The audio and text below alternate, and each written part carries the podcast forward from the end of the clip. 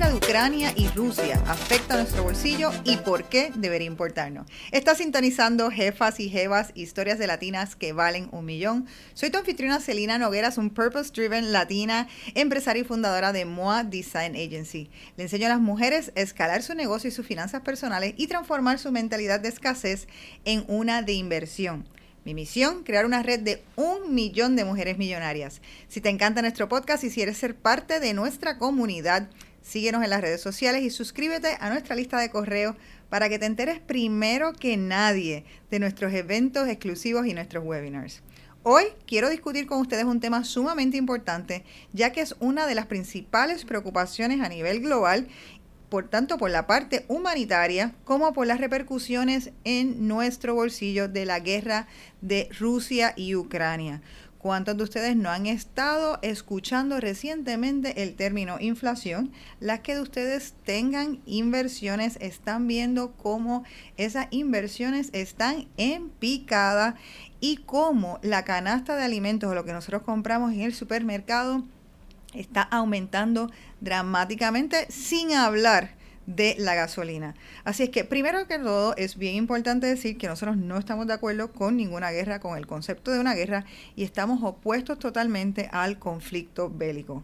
Desafortunadamente hay muchas pérdidas de vida, estamos en ellos, lo que está pasando y Rusia le está haciendo a Ucrania es devastador, pero también es importante ver y analizar esas repercusiones que tiene a nivel económico la guerra para el bolsillo de los consumidores, nosotros en Puerto Rico y obviamente como parte del sistema económico y monetario de los Estados Unidos para Estados Unidos. Así es que el primer aspecto que quería y debemos ponerle atención es el al aspecto de la inflación. La inflación, eh, cuando hablamos de inflación, es cuando básicamente la canasta de alimentos empieza a tener una alza en los precios.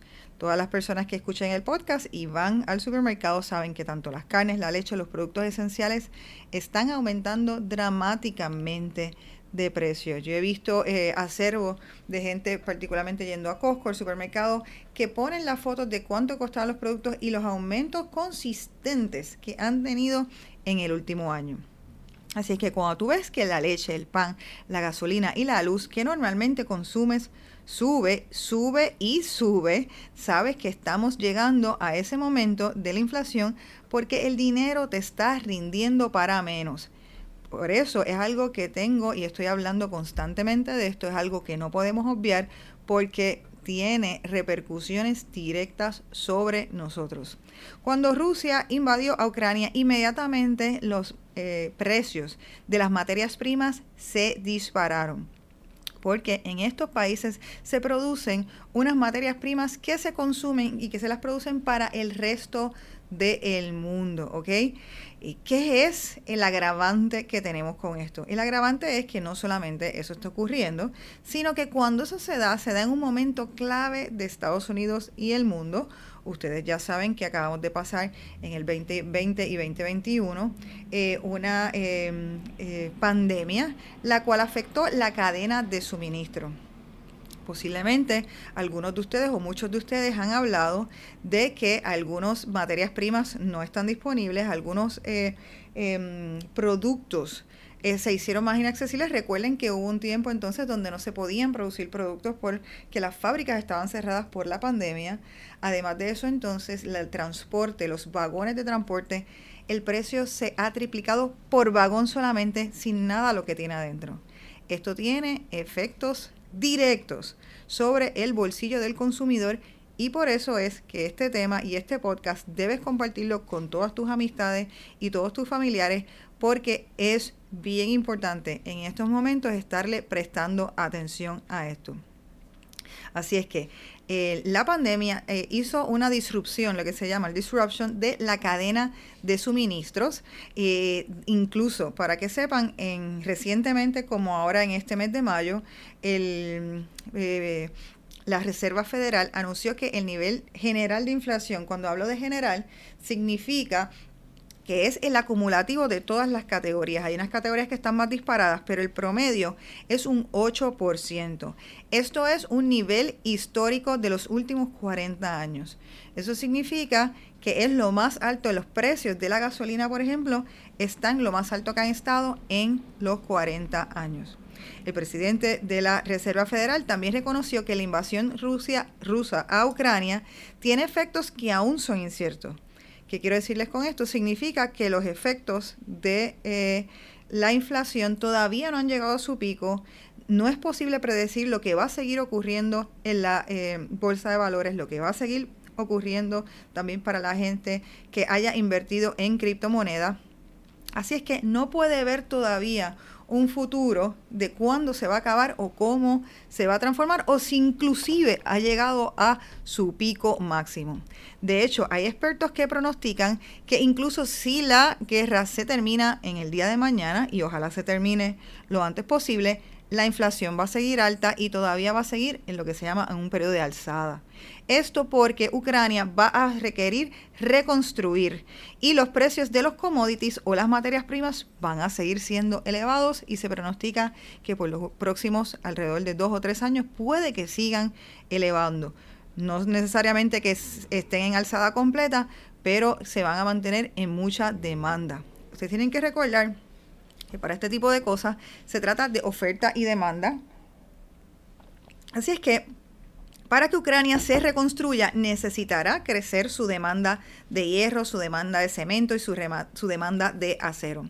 Así es que a escala global, Ucrania y Rusia precisamente eh, son parte tan importante de esta inflación porque ellos son unos productores y exportadores de materias primas básicas, que es una de las cosas que se ha estado hablando en las noticias.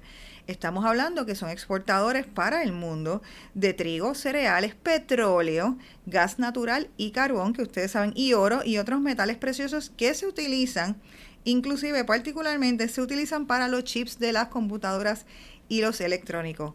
O sea que si ustedes se ponen a ver, o sea, estamos hablando de la gasolina, la gasolina tiene implicaciones sobre las gasolinas, pero también sobre la electricidad Estamos hablando del gas natural, que es otra forma de producir electricidad. Estamos hablando también del trigo y los cereales, que es una fuente sumamente importante para construir alimentos. Y estamos hablando de los electrónicos y los autos. O sea, los electrónicos que se usan para las computadoras y los autos, el gaming y el mining de criptomonedas. O sea que de alguna manera todo está conectado. Así es que, aunque en ese caso Estados Unidos y Rusia solamente representan una parte de ese suministro, tiene un impacto en la economía del mundo. Y ustedes me preguntarán, pero entonces, ¿cómo nos afecta? Nos afecta, es muy sencillo. La inflación es un aumento desordenado, que es lo que está ocurriendo, en el precio de los bienes y servicios que se comercializan en los mercados. Así es que por un tiempo prolongado estos precios están en aumento. Así es que, ¿qué pasa si de momento las cosas son más caras? Pues aquí es donde la pregunta se contesta y dice, tiene un efecto directo en las finanzas de tu hogar, en tus finanzas personales. Porque, ¿qué es lo que sucede? Cuando entonces los bienes esenciales no puedes prescindir de ellos, tienes que seguir utilizando el carro, tienes que seguir comprando huevos, tienes que seguir comprando leche, tienes que seguir a lo mejor comprando carne para alimentarte pero entonces empiezas a posponer otros gastos, empiezas a posponer a lo mejor algún gustito, empiezas a, posponer una salida al, cine, una cena, empiezas a posponer la salida al salón de belleza, empiezas a buscar normalmente y muy bien hecho, empiezas a identificar ahorros pues esto tiene un efecto negativo, obviamente también en los negocios. Ese efecto que tienen los negocios tiene un efecto negativo en los empleados de ese negocio, que entonces ese negocio no va a tener eh, tanta capital y tanta plata para poderle pagar a sus empleados porque van a tener menos ventas. Así es que van a tener a lo mejor que reducir su plantilla de empleados, bajar las horas, bajar los sueldos. O sea que si algo que era que estaba en alzada, ahora vemos entonces cómo empieza posiblemente en un eh, espiral a transformarse y posiblemente entonces a bajar. Una de las cosas que está haciendo la Reserva Federal es aumentando la tasa de interés. Se anunció que están proyectando que aumente la tasa de interés a un 6%. Esto es positivo para las personas que tienen dinero ahorrado, que sube su tasa de interés de ahorro del dólar, pero no es positivo para las personas que tienen que coger préstamos o que tienen que coger hipotecas o incluso préstamos de auto, que habíamos visto que los eh, intereses habían bajado un 1 o un 2%. De momento estamos hablando de un 6%, porque significa que va a haber menos dinero disponible en las familias, en las casas y en la calle. Como bien les dije, esa inflación afecta el precio de los productos que necesitamos en las empresas. Les comentaba precisamente cómo se ha triplicado el precio de un vagón en contenedor que mueve eh, suministro. Sabemos que en Puerto Rico, por las leyes de cabotaje, eso nos afecta el doble a nosotros porque muchas de las cosas que llegan y los productos tienen que pasar por Estados Unidos antes de venir a Puerto Rico. Así es que eso aumenta incluso los costos, ¿ok? Eh, esto implica también las personas que producen y manufacturan. Eh, si alguien, por ejemplo, hacía un producto de belleza que necesitaba aceite de girasol, si ese aceite de girasol empieza a escasear, entonces la materia prima empieza a subir de precio y eso lo mismo nos lleva a unos eh, a un incremento exponencial de los precios que hace que posiblemente entonces no podamos pagarlo.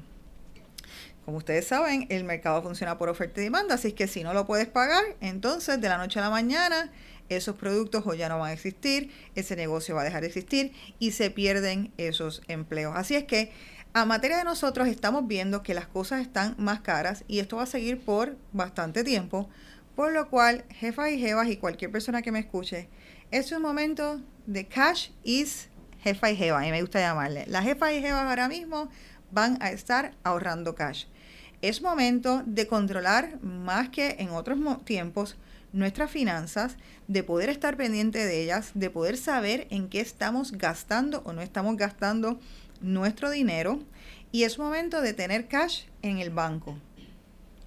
Hace unos, meses, hace unos años, cuando vino la pandemia, estábamos en momento de empezar a invertir en la bolsa de valores.